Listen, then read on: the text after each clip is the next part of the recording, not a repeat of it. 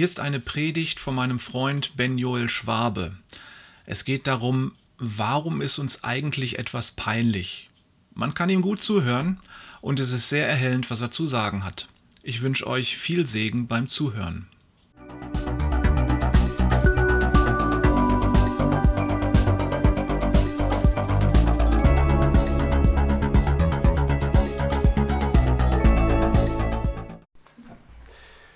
2013 auf einem Kurzmissionseinsatz in Ostdeutschland, manche von euch kennen es vielleicht, Summerites, kam es zu der Situation, dass ähm, von einer Teilnehmerin die Reisetasche in der falschen Stadt gelandet war. Da warst du aber auch öfter, ne? Da war ich öfter, genau, war ich bestimmt fünf, sechs Mal. Und ähm, unser Hauptpastor, der Hauptorganisator dieser ganzen Aktion, der ähm, musste dann zu der anderen Stadt, wo dieses Mädchen war, dem die Tasche gefehlt hat war dann schon losgefahren und dann ähm, dachte ich mir, als es dann rauskam, oh, komm, das müssen wir noch korrigieren, habe mir von irgendwoher die Nummer besorgt, haben den angerufen. Er auf dem Weg zurück, war schon 20 Minuten auf der Autobahn, dann stellt sich nach 15 Minuten heraus, nachdem ich ihn angerufen hatte, hör mal, ist überhaupt keine Reisetasche, es geht um eine Sonnenbrille. Dann kommt er in die Einfahrt rein und ihr könnt mir glauben, ich war froh, dass da kein anderer Stand außer mir, der auf ihn gewartet hat. Macht die Scheibe runter, ich gucke ihn an, geht in diese Sonnenbrille und sagt, es gab ein Missverständnis, tut mir leid, es war nur die Sonnenbrille. Er guckt mich an, es ist mir heute noch peinlich, dieser Blick, den er mir gegeben hat damals, nachdem er darum geguckt ist und ich seine Zeit verschwendet habe. Und für unser heutiges Thema ist hier die Frage wichtig, warum war mir das überhaupt so peinlich? Ich hatte das Gefühl, seine Zeit zu verschwenden. Da war ein Fehler, der hatte ich gemacht. Ich wusste es nicht zu dem Zeitpunkt und konnte dann nicht mehr rückgängig machen. Eine ähnliche Situation 2014. Zu dem Zeitpunkt war ich auch gerade im Theologiestudium und hatte Praktikum in einer Gemeinde in Düsseldorf und sollte dort eine Andacht über Demut halten. Wie dem auch sei, ich war nicht besonders sicher an meinem Konzept. Ich wusste nicht genau, ähm, äh, ich wusste nicht genau, worauf ich hinaus wollte. Darum ging es aber auch jetzt gar nicht, sondern ich musste aufgrund dessen, dass ich den roten Faden auf diesem Mitarbeiterwochenende völlig verloren hatte in meiner Andacht, mitten in der Andacht abbrechen, vor versammelter Mannschaft und einfach sagen, sorry, ich kann nicht mehr weitermachen, ich fühle mich da nicht mehr rein gerade. Das war mir ebenfalls extrem peinlich. Ich hatte die Erwartung an mich selbst, dass ich das können sollte. Ich bin Theologiestudent, ich wollte, muss, wollte das hauptberuflich machen und auch die Leute vor mir haben gedacht, der muss das doch eigentlich können, der lernt das doch gerade. Also oder ein bisschen mehr als, als ich müsste das schon können, weil der kriegt ja auch was beigebracht darüber. Kennt ihr das Gefühl, eine Aufgabe zu bekommen, darin zu versagen? Schlimmer noch, die Menschen gucken dich dafür an. Die Leute gucken auf dich, sehen deinen Fehler, legen den Finger an die Wunde und es fühlt sich an, als wenn jemand Salz reingestreut hat. Man wird bloßgestellt für das, was man falsch gemacht hat. Es gibt auch Reue für einen Fehler, den man nicht mehr rückgängig machen kann, so wie bei der zweiten Situation, die ich eben erzählt habe. Es ist immer einfacher, wenn die anderen Menschen nicht hinsehen.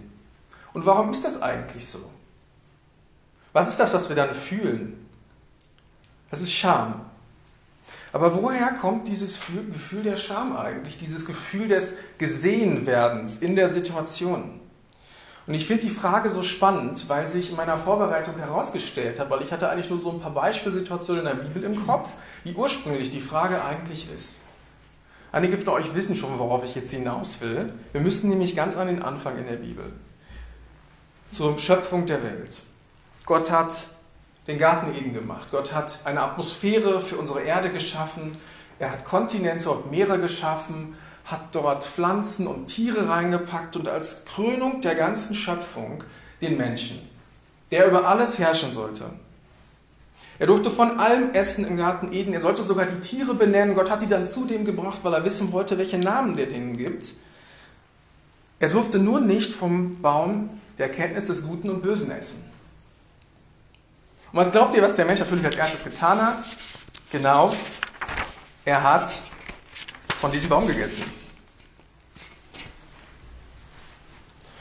Und hier finden wir auch die Antwort auf die Frage, woher kommt eigentlich die Scham in unserem Leben? Und ich finde, das übersieht man immer so schnell, wenn man das liest, weil für uns im christlichen Rahmen geht es bei der Schöpfungsgeschichte vor allem immer um diese Schuldfrage, um diese Sündfrage, die da äh, oft diskutiert wird. Aber an der Stelle heute wollen wir uns mal auf das Thema Scham konzentrieren, denn zu dem Zeitpunkt, als sie das gegessen haben, waren die nackt.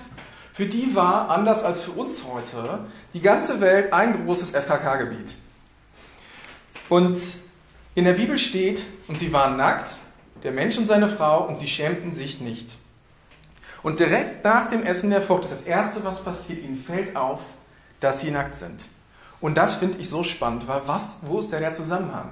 Diese Frucht soll ihnen die Fähigkeit geben, zwischen Guten und Bösen zu unterscheiden. Aber das Erste, was passiert, ist, sie entwickeln ein Gefühl für das Gesehenwerden. Ich weiß nicht, wie dieser Zusammenhang dort entsteht, wieso sie durch das Essen der Frucht Scham entwickeln über die eigene Nacktheit. Aber was für uns heute wichtig ist, ist, dass hier das Gesehenwerden und damit der Scham in das Leben der Menschheit kam.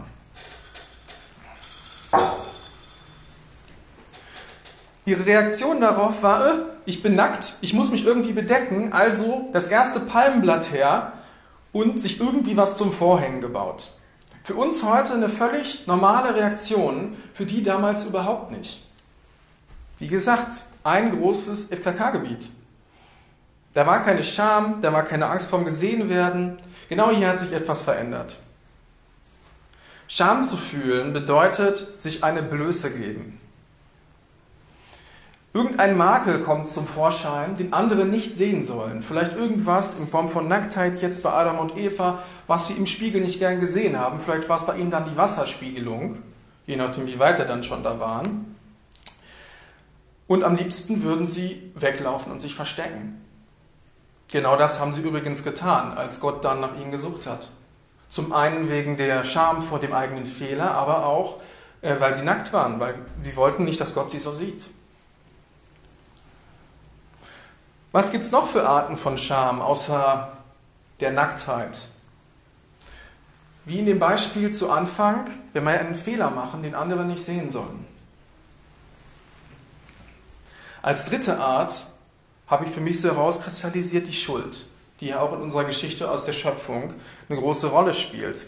Wir verletzen zum Beispiel einen Menschen vielleicht unabsichtlich und versuchen das wieder gut zu machen, doch wir treten vor den Menschen und können ihm gar nicht in die Augen schauen oder haben Schwierigkeiten dabei. Weil wir uns so schämen für das, was wir getan haben, weil uns das auch leid tut, wenn wir da empathisch sind. Und wenn ich an so ein Gefühl denke, dann kommt mir als erstes Saulus in den Sinn. Saulus hat als Pharisäer die Christen verfolgt auf übelste Art und Weise und hat dann eine Begegnung mit Jesus und kehrt um und folgt Jesus nach und muss dann zu den Menschen gehen, denen er so viel Leid angetan hat. Und ich glaube, ein Teil von ihm war froh, dass er zu dem Zeitpunkt blind war durch das Geschehen mit Jesus, weil er musste den Menschen, die, denen er so viel angetan hatte, nicht in die Augen sehen dadurch. Weil er hätte da möglicherweise Hass gesehen. Das sind zwar Christen gewesen, aber die sind ja auch fehlerhaft, sind auch nur Menschen und ich glaube, darüber war er froh. Andere in der Bibel hatten nicht so viel Glück. Die Geschichte von Josef im Alten Testament. Josefs Brüder waren total genervt von ihm, weil er am Rumprallen war und ähm, die waren neidisch auf ihn wahrscheinlich auch und haben dann die drastischste Methode ergriffen, die man so ergreifen kann, lassen uns ihn umbringen, der nervt uns nur. Sie haben ihn dann in eine Grube geworfen und wollten dem Vater erzählen, ja, äh, wilde Tiere haben den getötet. Und äh, dann kam dann noch irgendwie ein Händler vorbei dann hat der eine Bruder gesagt, ja, was haben wir davon, wenn wir den jetzt in der, Brude, in der Grube da verrotten lassen? Lass ihn doch als Sklave verkaufen, dann haben wir wenigstens noch ein bisschen Geld und äh, müssen uns die Hände nicht an ihm schmutzig machen, weil er ist ja auch unser Bruder. In den nächsten Jahren hat Gott dann aus dieser Sklaverei großen Segen für ihn gemacht, hat ihm sehr viel Macht gegeben und einige Jahre später entdeck, äh, treffen sich dann wieder die Brüder und Josef. Nur Josef hat sich so verändert, dass sie ihn nicht direkt erkennen. Und als er sich endlich zu erkennen gibt, haben sie, glaube ich, auch Scham gefühlt gegenüber ihm. Weil sie haben wahrscheinlich gedacht, vielleicht ist er längst tot oder wir werden ihn niemals wiedersehen. Aber sie haben dort nicht nur Scham gefühlt. Ganz sicher nicht. Weil er war der, einer der mächtigsten Männer in Ägypten. Sie haben auch Schuld gefühlt. Äh, Moment, nicht Schuld, Angst vor Strafe. Weil er hatte die Macht, er hätte sie jetzt zum Beispiel als Prinzip Auge um Auge, Zahn um Zahn, hätte er sie ähm, auch einfach versklaven können. Ihr seid jetzt meine Sklaven, ihr habt das mit mir gemacht, jetzt mache ich das auch mit euch. Oder hätte sie einfach umbringen lassen können, das hätte, hätte völlig in seiner Verfügung gestanden. Hat er nicht gemacht, aber das war auch so eine Situation, wo die Scham und auch die Angst vor Strafe eine große äh, Rolle spielt. Also haben wir im Prinzip drei Arten, wie ich eben schon kurz vorgestellt hatte. Wir haben Nacktheit, Angst, dass Fehler gesehen werden und Schuld. Und ich glaube, all diese Arten von Scham haben einen gemeinsamen Nenner und das ist Angst. Angst davor, nicht mehr akzeptiert zu werden zum Beispiel. Beim eigenen Partner vielleicht beim Thema Nacktheit. Das kann durchaus mal eine Rolle spielen. Wenn man zum Beispiel mal einen Unfall hatte oder so und dann wieder intim wird. Oder ein Fehler auf der Arbeit, wegen dem man dann schwitzend vor dem Chef steht und ähm, man einfach nur hofft, dass man noch mit dem Schrecken davon kommt, dass man seinen Job nicht verliert, dass man hier nicht angeschrien wird. Wahrscheinlich dann so laut, dass alle anderen im Büro das hören würden. Und ähm, man hofft, man muss nicht nach Hause gehen, mit seinen Sachen packen, an den Tischen der Kollegen vorbeigehen, die einen alle anstarren und zu Hause dann der Familie beichten, ich habe einen Fehler auf der Arbeit gemacht, ich wurde deswegen rausgeschmissen.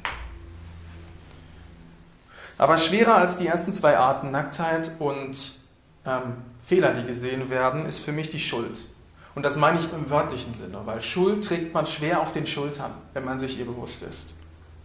Und wenn dann ein anderer Mensch kommt und entschuldigt einen, er nimmt die Schuld von uns weg, dann ist das ein befreiendes Gefühl. Uns wird wieder leicht ums Herz, wir können wieder frei atmen. Was glaubt ihr, wie Eva und Adam sich gefühlt haben, als sie vom verbotenen Baum gegessen hatten. Sie hatten dieses Gefühl der Schuld noch nie in ihrem Leben erlebt. Das war komplett neu, das hatte noch nie ein Mensch durchgemacht. Und sie haben sich versteckt, sie sind weggelaufen. Nicht nur wegen der Scham darüber, sondern auch, weil sie Angst hatten vor der Strafe vor Gott, genau wie in der Geschichte von Josef. Weil Gott hatte ihnen gesagt, wenn ihr davon esst, müsst ihr sterben. Kennt ihr das? Gut, ich habe jetzt noch keine Kinder, aber ich habe es durchaus schon mal erlebt. Wenn man bei einem Kind sagt, wir hatten das früher so bei uns zu Hause, wir hatten ähm, in einem etwas höheren Schrank in der Küche hatten wir so ein, ähm, so ein Gefäß, da waren Süßigkeiten drin. Und da durfte ich natürlich nur dran, wenn meine Mama mir das erlaubt hat. Und wenn jetzt meine Mutter vielleicht nach Hause gekommen ist und hat gesehen, okay, ich sehe da jetzt einen Haufen Verpackungen von Süßigkeiten, der Stuhl ist ein bisschen verrückt, die Tür vom Schrank ist noch auf, hier ist offenbar was passiert. Dann geht man zum Kind hin und stellt so ganz äh, gewitzt Fragen. Hör mal, ähm, was hast du denn heute so gemacht? Warst du heute vielleicht in der Küche? Der Schrank war offen, weißt du, warum das so ist? Und dann kommt man irgendwann zum Knackpunkt. Hast du Süßigkeiten gegessen, obwohl du es nicht durftest? Nein, nein, nein, nein, nein, habe ich nicht gemacht. Und genau da sehen wir ja schon, dass irgendwas nicht stimmt bei den Menschen, weil das Kind, dem das wahrscheinlich niemand beigebracht hat, zumindest in der Regel nicht, lügt, um sich vor der Scham und vor der Strafe zu verstecken. Und hier sehen wir, dass irgendwas in unserer Veranlagung als Menschen seit damals kaputt ist. Es geht nicht nur um dieses äh, um die Sünde, die unser Leben Einzug gehalten hat, sondern auch um die Scham, die vorher offenbar nicht da war, wenn wir da an die Nacktheit denken. Wie schön ist es da, dass wir wissen, dass Gott das wieder heil machen möchte. Wir reden hier nicht von einer Reparatur mit Sekundenkleber, wo wir am Ende noch die ganzen Risse sehen können, sondern wir reden hier von einer vollständigen Erneuerung, die er sich für uns wünscht. Und als ersten Schritt dieser Erneuerung nimmt er uns, wenn wir das annehmen, die Schuld und die Scham über das eigene Versagen hinweg, dass wir vor ihn treten können, so wie bei einem Menschen, dem, der entschuldigt wurde und dem wieder leicht ums Herz geworden ist. Und wir können völlig ohne äh, irgendwelche Beschwerden zu Gott kommen. Jeder, der hier morgen, heute Morgen sitzt oder in meinem Fall steht, weiß um seine Fehler. Wenn er tief in sein Herz guckt, wissen wir alle, was wir in unserem Leben falsch gemacht haben. Und wie unglaublich ist es da, dass Gott, der so unglaublich heilig ist, der alles erhält, was wir hier haben und der so rein ist wie nichts anderes, was wir kennen, auf die Erde kommt, damit er uns so reparieren kann, erneuern kann. Wenn wir diesen ersten Schritt gegangen sind und wir haben das, was zwischen Gott und uns steht, diese Schuld und die Scham weggenommen, dann haben wir aber immer noch die Situation, in der wir heute leben. Wir sind noch nicht im Himmel. Solange wir unter Menschen leben, die fehlerhaft sind, erleben wir Scham, Schuld und viele andere Dinge, die wir gerne nicht erleben würden. Als Jesus auf der Erde war, also Gott in Form von Jesus, hat er den Menschen gesagt, sie sollen eine Gemeinde bauen. Er hat ihnen sogar Anweisungen gegeben, damit wir Meinungsverschiedenheiten in der Gemeinde besser klären können. So sollte dann die Gemeinschaft gestärkt werden.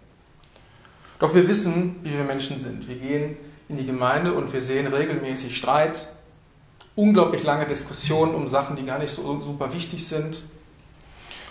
Und wie, einfacher, viel einfacher wäre es nicht, wenn man in solchen Situationen einfach zu seinen Fehlern stehen würde. Wenn man offen darüber sprechen könnte, wenn nicht alle die Hand vor den Mund legen und sagen, der hat einen Fehler gemacht. Überraschung, er ist ein Mensch. Und wie oft passiert es, dass Leute anderen nicht recht geben wollen, weil sie zu stolz sind, weil sie nicht von den anderen bloßgestellt worden, vielleicht haben sie irgendwie, ich rede jetzt nicht konkret über unsere Gemeinde, sondern prinzipiell, vielleicht haben sie irgendwie eine Leitungs- oder eine höhere Position inne und können das nicht zugeben, weil sie nicht vor den Leuten äh, bloßgestellt werden. Das ist in anderen Kulturen, wie zum Beispiel in der von meiner Frau, ähm, sehr viel stärker ausgeprägt als bei uns, aber auch bei uns kommt das vor. Innerhalb der Gemeinde wissen wir eigentlich, dass wir alle fehlerhaft sind. Wir wissen, wir brauchen alle Vergebung, wir haben das auch alle angenommen und können eigentlich ohne Scham miteinander umgehen. Und das ist eigentlich eine geniale Gemeinschaft, weil das ist ein Vorgeschmack auf den Himmel, wenn es funktioniert, wenn es umgesetzt wird, wenn wir das hinkriegen. Aber wir sind halt noch nicht im Himmel. Solange wir hier leben, geht mit Gott mit uns diesen Prozess, dass wir immer mehr so lernen zu leben, wie er das entworfen hat, weil Gott hat das perfekte und wunderbarste und glücklichste Leben entworfen, das es gibt. Er hat sich das ja alles ausgedacht und deswegen folgen wir ihm ja auch unter anderem so gerne, weil wir wissen, was er uns sagt, was wir tun sollen und was er uns für, für einen Rahmen gibt, ist für uns das allerbeste Leben. Fassen wir also nochmal zusammen. Wir haben eine Veranlagung zu Dingen, die nicht gut sind. Und dazu gehören auch, äh, gehört auch die Scham. Das ist durch die ersten Menschen in unser Leben gekommen. Das heißt, wir werden in gewisser Weise kaputt geboren. Gott möchte das wieder erneuern. Dann wird Schuld und Scham vor ihm, von ihm weggenommen. Doch unter Menschen bleibt das Verhalten bis zum Himmel fehlerhaft. Deswegen bringt er uns immer mehr bei, wie wir leben sollen. Was wir also jetzt schon tun können, abgesehen davon, diesen ersten Schritt mit Gott zu gehen, sein Angebot anzunehmen, ist zum anderen seine Lebensweise natürlich jetzt schon umzusetzen. Das fällt uns in der Gemeinde vielleicht besonders einfach, weil wir zumindest alle das gleiche Ziel haben, wenn auch wir woanders starten, unterschiedliche Wege haben, aber wir gehen alle in die gleiche Richtung. Und damit ist zumindest die Wahrscheinlichkeit höher, dass wir das ein bisschen besser hinkriegen, hoffentlich, als Menschen, die dieses Ziel nicht haben. Denn wenn wir mit den Menschen agieren, dann ähm, ist es dort vielleicht ein bisschen schwerer, weil je nach Charakter der Leute, wenn sie nicht dieses Ziel haben, ähm, ist es doch wahrscheinlicher, denke ich, dass man dort ähm, auf Verletzungen stoßen kann, wenn man sich öffnet, wenn man seine Fehler mal darstellt. Wie also gehen wir damit um? Wir haben eigentlich nur die Möglichkeit, dass wir abwägen müssen, sowohl innerhalb der Gemeinde als auch außerhalb der Gemeinde, wann wir unser Herz öffnen und das Schild unserer Seele heben. Wann wir ähm, offen zu unseren Fehlern stehen, wann wir das zum Thema machen. Denn es ist, so gut das auch ist, echt wichtig manchmal, was für ein Timing man hat. Das gilt sowohl für die Gemeinde als auch außerhalb der Gemeinde. Es gilt eigentlich für alle Themen, die wir so versuchen umzusetzen in unserem Leben und da auch bei dem Thema Scham und den Konsequenzen, die sich daraus für uns ergeben. Wir dürfen und müssen uns manchmal auch selbst schützen. Aber wir müssen uns auch dem Ziel bewusst sein. Wir wollen nach Gottes Lebensentwurf leben. Das heißt, ähm, es gibt nichts Besseres als das, was er für uns geschaffen hat, was er sich für uns ausgedacht hat. Und dementsprechend wollen wir das natürlich auch andere Menschen weitergeben. In unserem Kontext für das Thema bedeutet das, lasst uns zu unseren Fehlern stehen. Lasst uns Verständnis zeigen, wenn andere Leute Fehler machen und nicht überrascht sein oder sie dafür zu verurteilen. Wir sollen das zwar bewerten von der Bibel her, aber wir können ja ähm, anders damit umgehen, aus unserer Situation heraus, aus dem Bewusstsein heraus, wo wir herkommen. Und lasst uns eine angstfreie Kultur geschaffen innerhalb der Gemeinde und das auch nach außen tragen, dass die Leute wissen, wir haben halt Fehler, wir brauchen Vergebung und deswegen ähm, brauchen wir uns nicht schämen für das, was wir sind, weil es gibt keinen Unterschied. Der eine hat genauso Fehler wie der andere. Und lasst uns dies zur Realität machen.